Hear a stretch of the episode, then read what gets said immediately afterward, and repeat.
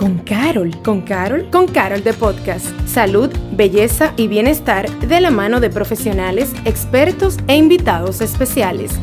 Con Carol de Podcast. Hola, qué bueno que estás aquí en Con Carol de Podcast. Soy Patricia Luciano.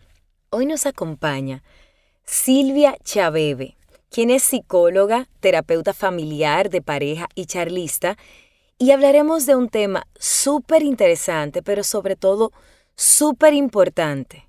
Hablaremos sobre las relaciones tóxicas, cómo impactan en nuestra autoestima, cómo podemos reconocerlas y, ¿por qué no?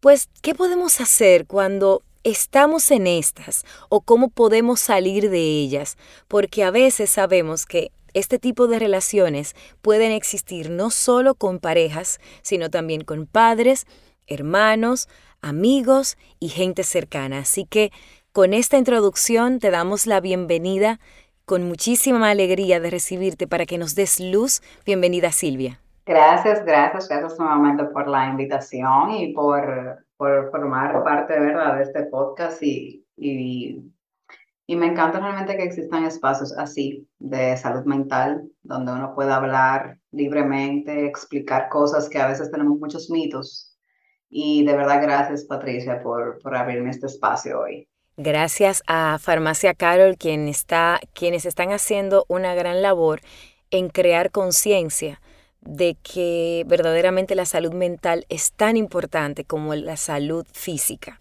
Y comenzamos preguntando lo más simple. ¿A qué podríamos llamar o qué podemos considerar una relación tóxica? Mira, las relaciones tóxicas son relaciones literalmente destructivas, que no son saludables y que una de las dos partes, o ambas mayormente, eh, le está generando daño o malestar.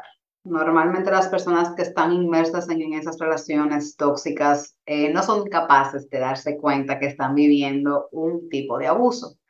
Mayormente en las relaciones de pareja, no se ve. Eh, ¿Por qué? Porque el amor que sentimos hacia esa persona pues puede nublar nuestro juicio podemos eh, tender a perdonar cualquier cosa dependiendo de lo que hemos normalizado pues desde nuestra infancia.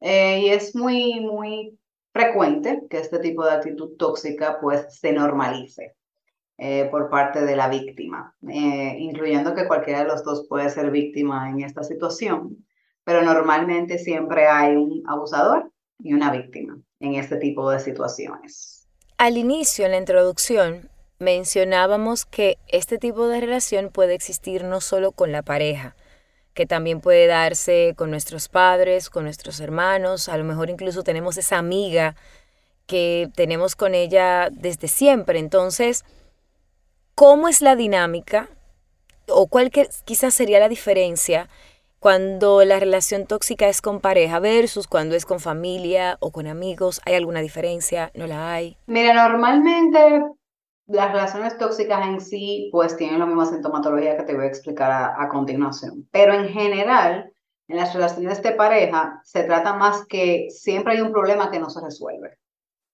Y si se entiende que se resuelve, pues ese, esa solución, entre comillas, te detona otro problema. Entonces siempre hay un conflicto pendiente. Contrario, relaciones con amigos, familiares, que quizás situacionalmente sí hay conflictos, pero de manera general, pues la relación es sobrellevable. Pero en las relaciones de pareja, pues vemos que un momento bonito eh, te absorbe de tal magnitud que tú dejaste pasar un sinnúmero de esos famosos red flags que hemos dicho. Entonces, por ejemplo, las relaciones tóxicas en general te absorben toda tu energía. Sientes que nunca haces nada bien y que te equivocas constantemente sientes que no puedes ser tú, te da miedo comunicar cosas. Constantemente te excusas eh, ante tu comportamiento frente a los demás cuando esa persona está. O te ves siempre dándole excusas a esa persona por no estar o por cualquier actitud que tenga. O sea, lo excusas frecuentemente frente a los demás. Te aísla social y emocionalmente. Eso es algo súper, súper, súper importante. Eh, celos y necesidad de control, eso es algo que está muy presente inclusive en amistades, que a veces lo vemos como algo lindo, pero incluso a veces hay situaciones en la amistad donde tú no te sientes cómoda diciéndole a una amiga que tú te juntaste con otra amiga porque te hace una crisis de celo. Entonces, desde ahí vamos viendo de que, espérate, o sea, cada quien tiene derecho a hacer su vida de forma independiente. Entonces, básicamente, estas son las relaciones tóxicas en general, que lo puedes identificar con estos tips. Ya en parejas específicamente, pues te ves como a esta persona, tu pareja, pues le molesta tu independencia, que pases tiempo como en ese aislamiento, ¿verdad? Que pases tiempo a solas con amistades y familiares. Eh, comienza a controlar tus gastos o te pide explicaciones de las facturas. Investiga tus redes sociales, tu teléfono móvil, no respeta tu privacidad. Pregunta constantemente tus horarios y te planifica la vida sin pedirte permiso que eso es muy importante. O sea, hoy en día hasta un GPS te activan en el celular, ¿verdad? Cuando te hace un favor, exige que le, que le recompenses. O sea, no es como que te haga un favor porque te lo hago, sino yo exijo algo a cambio. Eh, te menosprecia constantemente. Eh, en reuniones familiares y amigos siempre evita, eh, o sea, hace algún comentario denigrante o te cuestiona frente a los demás para obviamente continuar con esta actitud de poder, ¿cierto? Eh, es habitual que utilice el chantaje emocional contigo, o sea que si tú no haces lo que él quiere o lo que ella quiera, pues te va a abandonar o te va a dejar o se molesta. Eh, y trata en exceso eh, como la sobreprotección, que de ahí confundimos el tema de ser lo vemos como algo bonito. Y quizá por eso se disfraza mucho. Ay, es que me sobreprotege, me quiere mucho, me cuida mucho. Se ve un poquito como, como un poco de paternidad o maternidad que me cuide tanto, que me quiera tanto. Obviamente, no, nuevamente te digo, eso viene normalizado desde nuestra infancia, ¿verdad? Cosas que vemos. Pero estos son los patrones ya como que ideales en la pareja. Los que mencioné anteriormente, pues más a sistemas generales, como amistades y familiares. Precisamente esa era la siguiente pregunta, como que cuáles eran esas cosas que podíamos identificar. Sin embargo, digamos que Juana está en una relación tóxica, vamos a poner el escenario con una mejor amiga. Su mejor amiga tiene todo esto. Y sin embargo, Juana ve esas señales, pero a pesar de la incomodidad o del malestar, no puede identificar. Entonces, ¿cómo en tu experiencia quizás podría ser valioso para Juana el decir, mira, es que esto esto ya es el red flag que yo necesito para entender que esta no es la amistad que me conviene. Cuando literalmente te causa más malestar que bienestar. Cuando tú juntarte con esa persona te estresa más que un alivio. Cuando tú evitas decir cosas porque entiendes que va a crear un conflicto con esa persona. Esos son red flags. Tanto a veces que incluye también el tema hasta de parejas, de que se mete con tu forma de, de vestir, te critica en vez de apoyarte, y entiende que eso es un tipo de apoyo, por ejemplo. Cuando tú te ves que tú hay ciertas cosas que tú no puedes decirlo, tienes miedo a decirle, por miedo a que te ataque. Eh, entonces es muy importante identificar eso, o sea, donde te culpabilizo, te responsabiliza de actitudes de ellos. De que, ah, yo estoy molesta contigo porque tú me dijiste tal cosa. Entonces te están echando culpa de una situación que yo no tengo que ver con tu malestar. Se supone que estamos aquí hablando, conversando entre amigas. Y algo muy importante que yo digo, la lealtad tiene una fecha de caducidad para cada persona. Y eso aplica en las, en las amistades principalmente. Lo que es lealtad para mí no es lealtad para ti. Y si tú todavía eres leal a esa persona porque fue amiga tuya, desde que ustedes tenían, desde que ustedes eran niñas desde quinto de primaria y tú entiendes que te esa lealtad, aunque esa persona constantemente te ha defraudado, te ha herido, te ha ocasionado malestar y tú sigues considerándola como parte de tu vida, pues es porque la lealtad para ella caducó y a veces la vemos con pena.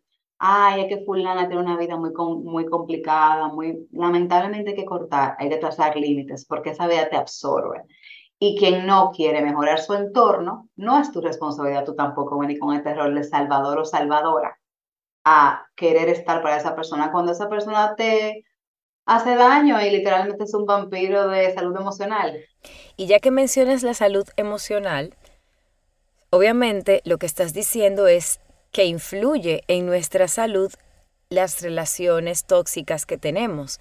Sin embargo, desde tu experiencia, ¿qué tan profundo, qué tan grande, qué tan grave puede ser em, el daño o la influencia negativa que podemos recibir de esa relación tóxica? Te destruye emocionalmente, destruye tu autoestima, tu imagen, tu capacidad. Tú te crees que esa sin esa persona no puedes vivir, la ves como una necesidad ante tu vida. Entonces, obviamente, siempre te postergas, te pones a un lado. Trazar límites con esa persona, con cualquiera, te cuesta. Te cuesta enfrentar situaciones. Entonces, obviamente, ese mismo malestar, vamos a suponer que tú estás en una reunión de trabajo y tú ves que esa persona te llama, ya tú te comienzas a poner nerviosa porque esa persona te está llamando o te está escribiendo o está demandando que porque no le has escrito. Y como te digo, puede aplicar en amistades, en familias, madres, padres, hermanos, primos, quien sea, abuelos, tíos y también en parejas, porque algo muy importante. Cuando comenzamos a tener relaciones tóxicas con parejas, obviamente ahí es que es más notable, entre comillas, la sintomatología y entendemos que está en nuestro poder, ¿verdad? Porque la familia tú entiendes como que tú no la puedes cambiar, lo cual no es cierto, tú puedes trazar límites. Ahora, lo que tú vienes normalizando en tu familia como amor es lo que vas a buscar en una relación de pareja. Y es de las personas que te vas a rodear. Y por eso yo siempre digo que es muy importante elegir con quién tú inviertes tu tiempo. Porque tu tiempo es una inversión que no vuelve atrás. Y tú estás en total capacidad de elección a qué o a quién tú quieres invertirle tiempo en tu vida. Wow. Em, y entonces, ¿qué pasa cuando uno, y creo que lo mencionaste al inicio, tú decías que a veces uno confunde el, los celos, la preocupación, eh, uno a veces lo ve como, ay, es que me quiere mucho y que me cuida. Entonces quizás yo soy Juana y estoy en una relación con alguien que regularmente hace estas cosas y que me rodea de tanto cuidado que yo puedo llegar a creer que es por amor pura y simplemente, ¿cómo yo puedo darme cuenta de que, o cuál es la, o sea, cuál sería para mí esa, esa diferencia marcada más allá del malestar, porque estamos diciendo que yo no siento malestar, porque en este momento yo estoy tan rodeada, tan querida, tan amada y tantas flores que quizás yo no, no lo puedo identificar y aún así está la toxicidad ahí. Claro, es algo muy importante muchas veces cambiar de ambientes. Y lo que ayuda a estas personas a identificar que están en relaciones tóxicas son cuando comienzan a rodearse en ambientes diferentes. Por ejemplo, he tenido pacientes que identifican que están en relación tóxica porque cambiaron de trabajo. Y cuando comienzan a rodearse de otro tipo de personas, pues comienza a identificar. Porque recordemos que la persona tóxica te aísla. Entonces, al aislarte, pues tú no ves ninguna otra y hace que tú seas su necesidad, te aísle económicamente, socialmente, te hace entender como que tú no tienes otra vida sin esa persona. Y más cuando hay hijos de por medio, aún más. Es un tema de manipulación. Entonces, ¿Cómo tú puedes, eh, pues, ver un poquito de luz trabajando en tu autoestima y trabajando en ti? Y eso va a crear conflictos, y eso es real, va a crear conflictos, de que tú simplemente, porque esa persona puede hasta controlarte de que tú no tienes que ir al salón, que para quién tú te estás poniendo bonita, si tú, no, si tú estás conmigo, que por qué te pones ese vestido. Te controlan hasta la forma de vestirte, la forma de hablar, te manipulan sexualmente de que ese es tu deber, de que eso es lo que tú tienes que hacer, porque si no yo me voy a buscar a otro o me voy a buscar a otra. De que tienes que cumplir con este tipo de, de norma para ser mi pareja y si tú no cumples, pues yo te voy a fallar y te voy a abandonar. E incluso hay muchísimas relaciones tóxicas donde la persona que es el abusador o abusadora es infiel y está normalizado. Pero culpa al otro por ser infiel. Ah, lo que pasa es que tú no me atiendes. Ah, lo que pasa es que tú no me haces caso etcétera, etcétera, etcétera. Entonces, obviamente, cuando alguien se dirige hacia ti todo el tiempo con exigencias y demandas, te cuesta hasta tú tomar decisiones, hasta tú ver con claridad las cosas, porque siempre estás en esta manipulación y no ves más allá, porque esa persona te aisló. Entonces, lo vemos como algo bonito. Al principio, ay, que me está cuidando, que me quede todo el tiempo para mí. Ojo, a una aclaración importante. Obviamente, cuando uno comienza a salir con personas, los primeros tres meses, siempre muy bonito y uno como que es normal, como que uno se aleja un poquito pues de sus amistades y familia porque está, bueno, en esa, en esa etapa de romanticismo. Ahora, que se normalice que yo te exija que tú nada más salgas conmigo, que salgas con mis amigos, donde tus amigos siempre te lo vive criticando, a tus amigos, no está de acuerdo con que salgas con esa persona, comienza a cambiar tu vida drásticamente, a, a, tener este control, como que tú eres un títere o una muñeca en la que yo puedo dirigir la vida.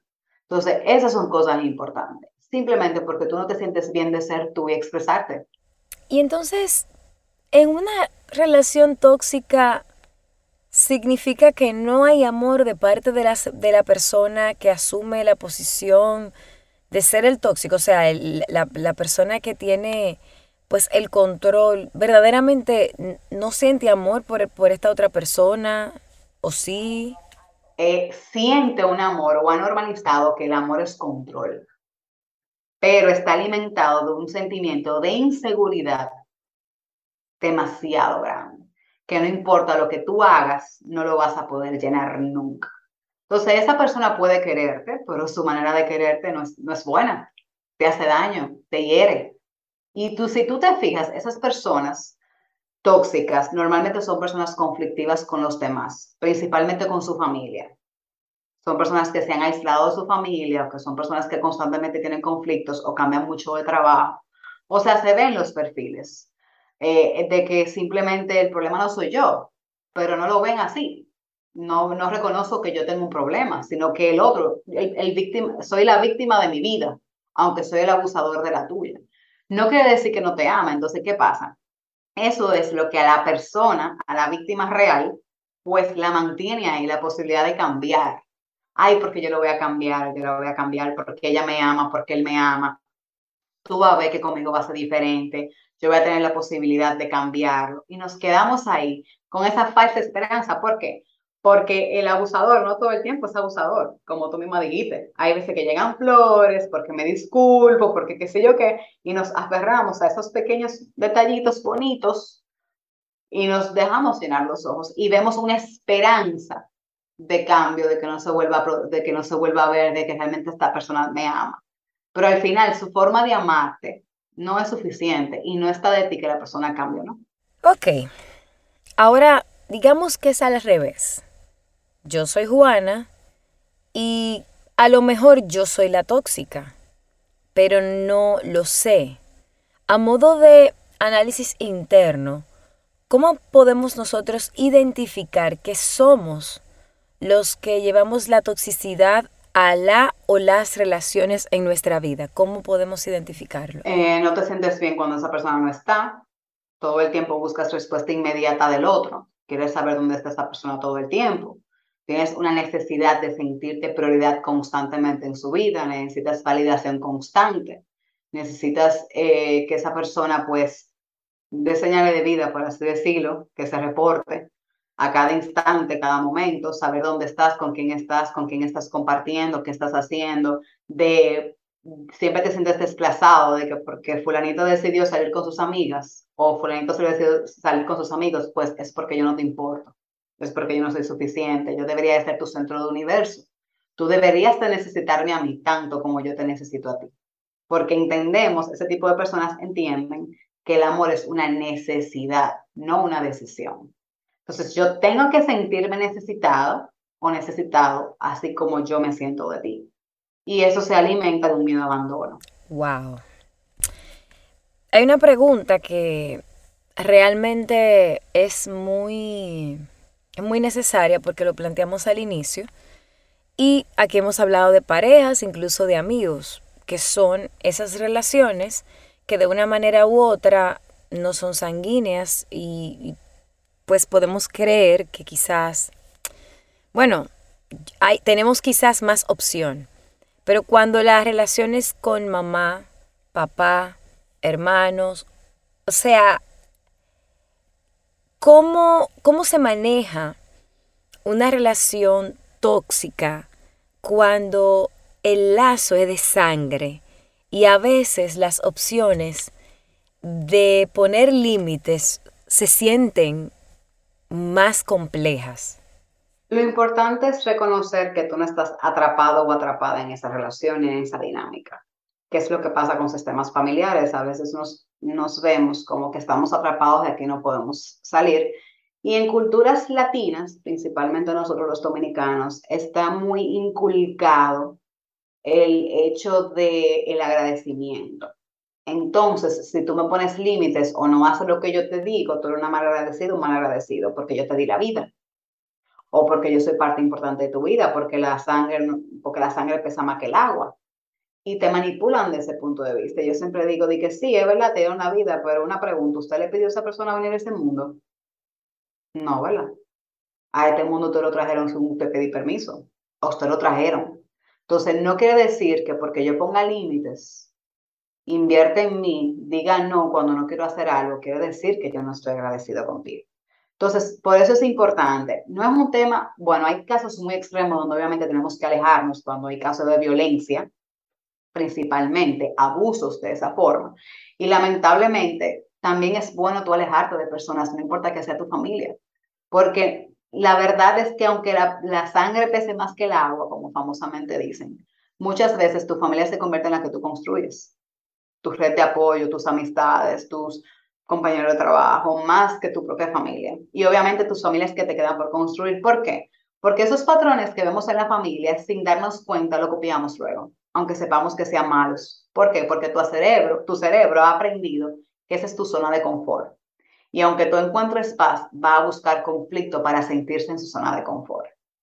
Y eso es algo que está químicamente en tu cerebro. O sea, no es algo como que podemos reestructurar. Se puede cambiar, claro que sí, con terapia, con ayuda, ver desde otro punto de vista. Pero lo más importante con ese tipo de, familiares es establecer límites, decir no al miedo, o sea, de tú entender de que aunque es mi familia, no estoy atrapada aquí adentro. Buscar una red de apoyo siempre es muy importante fuera de esa familia. Y bueno, reconocer la dinámica de la, de la relación, cuál es el detonante, qué es lo que pasa, exponerte lo menos posible a este tipo de situaciones.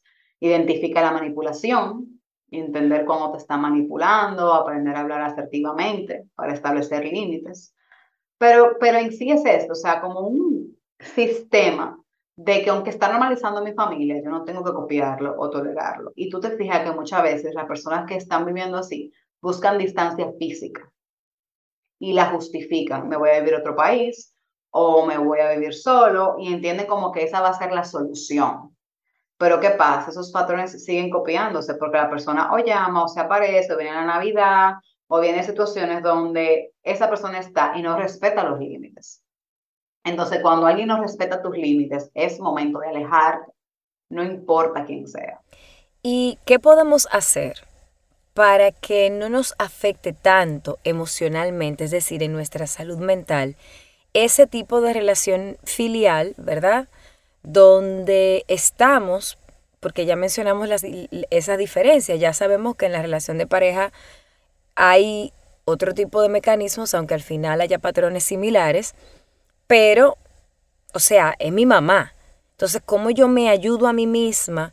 Para que no me afecte tanto en mi salud mental el tener que tomar estas decisiones y tomar esta posición quizás que pueda ayudarme a poner límites, pero que a lo mejor, como quiera que sea, me siento, me duele, me hiere el tener que tomar la decisión. Bueno, invertir en ti y en tu autoestima, principalmente quizás buscar terapia, porque yo siempre digo que nadie puede cambiar lo que no conoce. Si tú no identificas, sabes qué es lo que está pasando, porque la relación mía de mi mamá nunca está bien, porque por más que yo hago, por más ser niña buena, niño bueno, nunca es suficiente, porque me siento mal, porque me manipulan, porque cuando yo pongo, o porque cuando yo pongo un límite o me siento obligado a hacer algo, me, me lastiman o me castigan con la culpa, con quien se supone que debe de ser tu apoyo. Entonces, comienza invirtiendo en ti, invirtiendo en tu autoestima. Cuando hablo de invertir en ti, son pequeños momentos hacia ti que llenan grandemente. A veces puede ser ni siquiera que mamá está de acuerdo a que tú vayas a tal sitio y se arma un conflicto por esto. Y es un sitio donde en ese momento pues tú te vas a sentir bien. Claro, estamos hablando de un adulto, ¿verdad? sí, claro, no, de un adolescente. Pero ¿cómo tú puedes venirme a decir a mí, yo, una muchacha de 30 años, ¿verdad? Que yo puedo, yo no puedo ir a un sitio, por ejemplo. O peor, te haces el papel de víctima de que tú me vas a enfermar porque te manipulan de esa manera. De que entonces me tengo que quedar despierta porque tú sabes que yo no me duermo, porque qué sé yo qué, tú viviendo en la casa o no. O te manipulan a través de tus hijos. De que no, yo no te voy a cuidar a los niños para que tú no salgas. O sea, hay un sinnúmero de cosas, pero lo primero que te puedo decir es invertir en ti, en tu autoestima el, establecer límite y buscar red de apoyo. Y entonces, aún y teniendo todas estas señales, en tu experiencia, ¿por qué cuesta tanto salir de cualquier relación, por tóxica que sea, y con el tipo de relación que sea? Es decir, mi mejor amiga es tóxica y yo lo sé, pero aún así sigo gravitando mi pareja es tóxica y lo sé, pero aún así, o sea, y uno desde fuera suele pensar que es muy fácil. Sin embargo, ¿por qué para estas personas suele ser tan retador o tan difícil? ¿O por qué les cuesta tanto? Mira, eso es algo que tiene que ver mucho con heridas de infancia, que podemos hacer otro podcast al respecto. Pero obviamente es algo que tiene que ver mucho, que se alimenta mucho de la culpa y busca la aprobación de los demás. Eh, son, muchas veces nos establecemos estereotipos irreales sobre lo que son las relaciones, sobre lo que son las amistades. Vamos a ver este famoso, las princesas de Disney, este príncipe que me viene a rescatar de esta historia. Entonces comenzamos con estos estereotipos que son irreales de lo que se supone que tiene que ser una relación. Eh, como decía en otro momento, la esperanza de que algo cambie, de que esa persona va a cambiar por mí, porque me ama. Eh, la inestabilidad emocional, de cómo tú te sientes, de si yo realmente soy capaz de tomar esta decisión o no. Eh, la dependencia emocional, que ya es algo muchísimo más profundo, de yo, de yo necesitar esta persona, yo sentir que yo necesito esta persona para vivir, que sin esta persona no puedo vivir, porque recordando que cuando tú estás dentro de eso, ya tú estás aislado completamente, económicamente, socialmente, moralmente, o sea, estás desvalorizado de una forma que tú no te sientes suficiente como persona que ahí entra lo que es la baja autoestima, que es muy importante. Y pensar que somos incapaces de vivir sin esa persona. Entonces, todo esto son las cosas que alimentan el tú quedarte en esa relación. Entonces, yo siempre digo, hazte esta pregunta. ¿Esto es un hecho o es un sentimiento?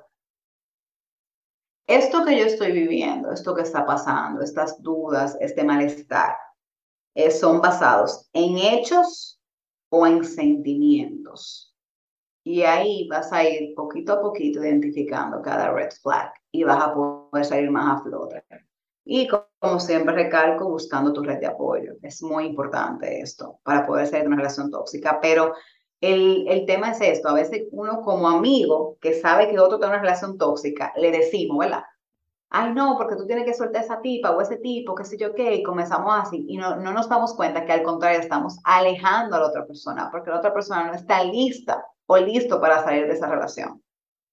Entonces, muchas veces, ahí viene, tú dices, conchole, pero esa persona no es así, lo que pasa es que está en una relación tóxica, y viene esta dualidad, ¿verdad? De, entonces tú se convierte en tóxico para mí también. Pero es lo que te digo, la persona se encarga de aislar, entonces, aunque tú lo veas y las personas a tu alrededor lo vean, el otro no necesariamente lo ve y el otro lo va a ver a su tiempo.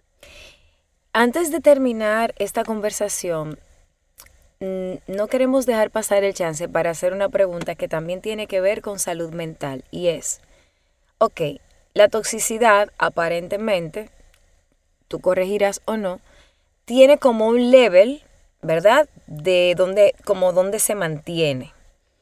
¿En qué punto esa toxicidad que es simplemente el control, el te celo porque te juntaste con fulano y fulana, no me gusta este amigo, o sea, ¿en qué, qué tan escalable es esa toxicidad para pasar de algo que se maneja entre dos y a puertas cerradas y que quizás puede tener muchos contextos a convertirse en algo mucho más complicado que puede involucrar incluso violencia, maltratos ya en otros escenarios, o sea, qué tan susceptible es una relación tóxica de la que hemos conversado a pasar a otro nivel mucho más complejo y peligroso quizás para la víctima de la relación. Cuando tú te sientes en peligro, literalmente, te sientes en peligro por un momento, peligro por tus hijos si están ahí, o peligro por tu vida, o sientes que esa persona de forma impulsiva puede hacerte algo o hacerte daño, o ya pasó una vez y lo normalizaste. Entonces es literalmente cuando tu instinto te está diciendo algo y tú no lo quieres escuchar porque estás cegado o cegada ante la situación. Entonces, ahí es cuando entra la red de apoyo y todo este sinnúmero, pero lo que yo siempre digo, para todo hay una solución y a veces te puedes sentir lo más aislado, lo más aislada del mundo. Y a veces nos podemos sentir como que, principalmente en este país donde lamentablemente hay mucho sistema de injusticia, como que nada te va a cuidar, nada te va a proteger. Entonces, ¿para qué voy a gritar? ¿Para qué voy a pedir ayuda? ¿Para qué voy a pedir salir cuando no hay nada que me apoye? Cuando no hay realmente cómo yo voy a mantener a esta persona alejada de mí o de mis hijos. Entonces, un sinnúmero de cosas que alimentan estos temores, pero es entender, busca tu red de apoyo, siempre hay solución. Por más difícil que se vea, siempre hay solución, siempre hay una salida, porque al final es lo que hemos normalizado lo que nos sostiene ahí. Entonces, para tú cambiar tu mundo y para tú cambiar tu vida, no es necesario que tú cambies las cosas alrededor tuya, sino tu forma de verlas. Y justamente esa era la pregunta final.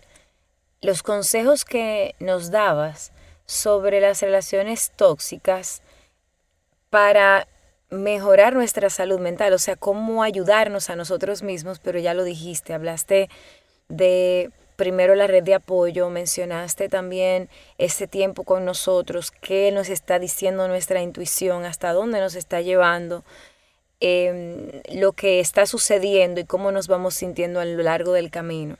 Aún así, para esa persona que llegó hasta este momento, que quizás se acaba de dar cuenta ahora, en el minuto, en este último minuto de la conversación, que está en una relación tóxica y al mismo tiempo quizás se pregunta, ¿quién me va a apoyar? Porque nadie me va a creer, porque esta persona es un pilar, todo el mundo lo ve como, como alguien que me trata así. ¿Qué le dirías a esa persona?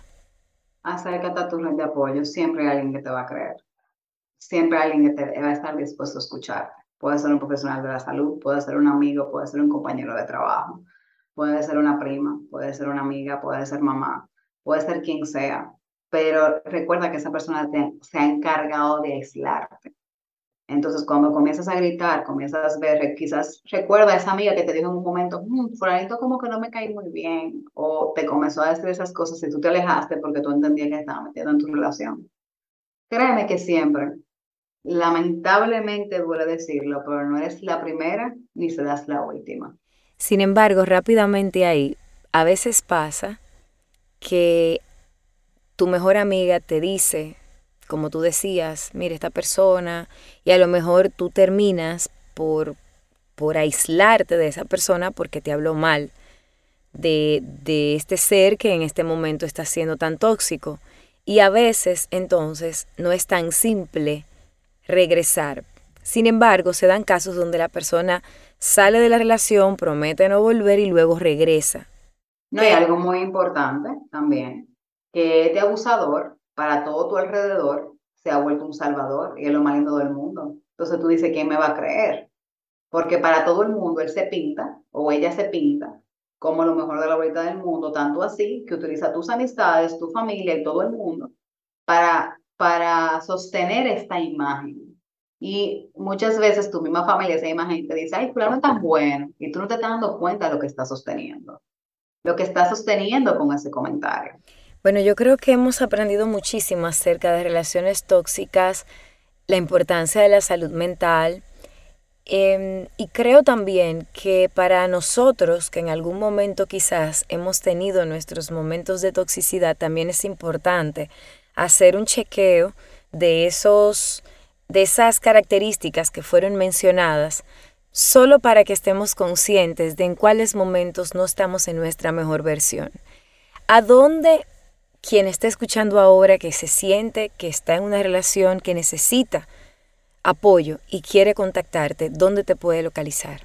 Puedes buscarme en las redes sociales como arroba schabebe o al WhatsApp 849-375-1111. Me puedes contactar directamente ahí y puedes programar una cita. Eh, una frase con que me encanta despedirme en este tipo de casos cuando se trabaja es, deja de aferrarte a quien te hace daño solo porque te hace reír de vez en cuando. Agradecerte infinitamente, Silvia, por habernos regalado tanta información valiosa que yo sé que en nuestra casa con Carol de Podcast sabemos cuánta gente se va a beneficiar de poder escuchar de manos de una profesional como tú, no solo los red flags, sino también las alternativas que hay. Gracias de corazón por haber aceptado nuestra invitación. Gracias a ti nuevamente y a, y a Carol obviamente por la invitación y siempre estoy a sus órdenes. Y a ti que te quedaste hasta aquí, muy atento, muy atenta, porque la próxima semana traemos más contenido de valor aquí en Con Carol de Podcast. Gracias por acompañarnos a Con Carol de Podcast. Nos escuchamos en un próximo episodio.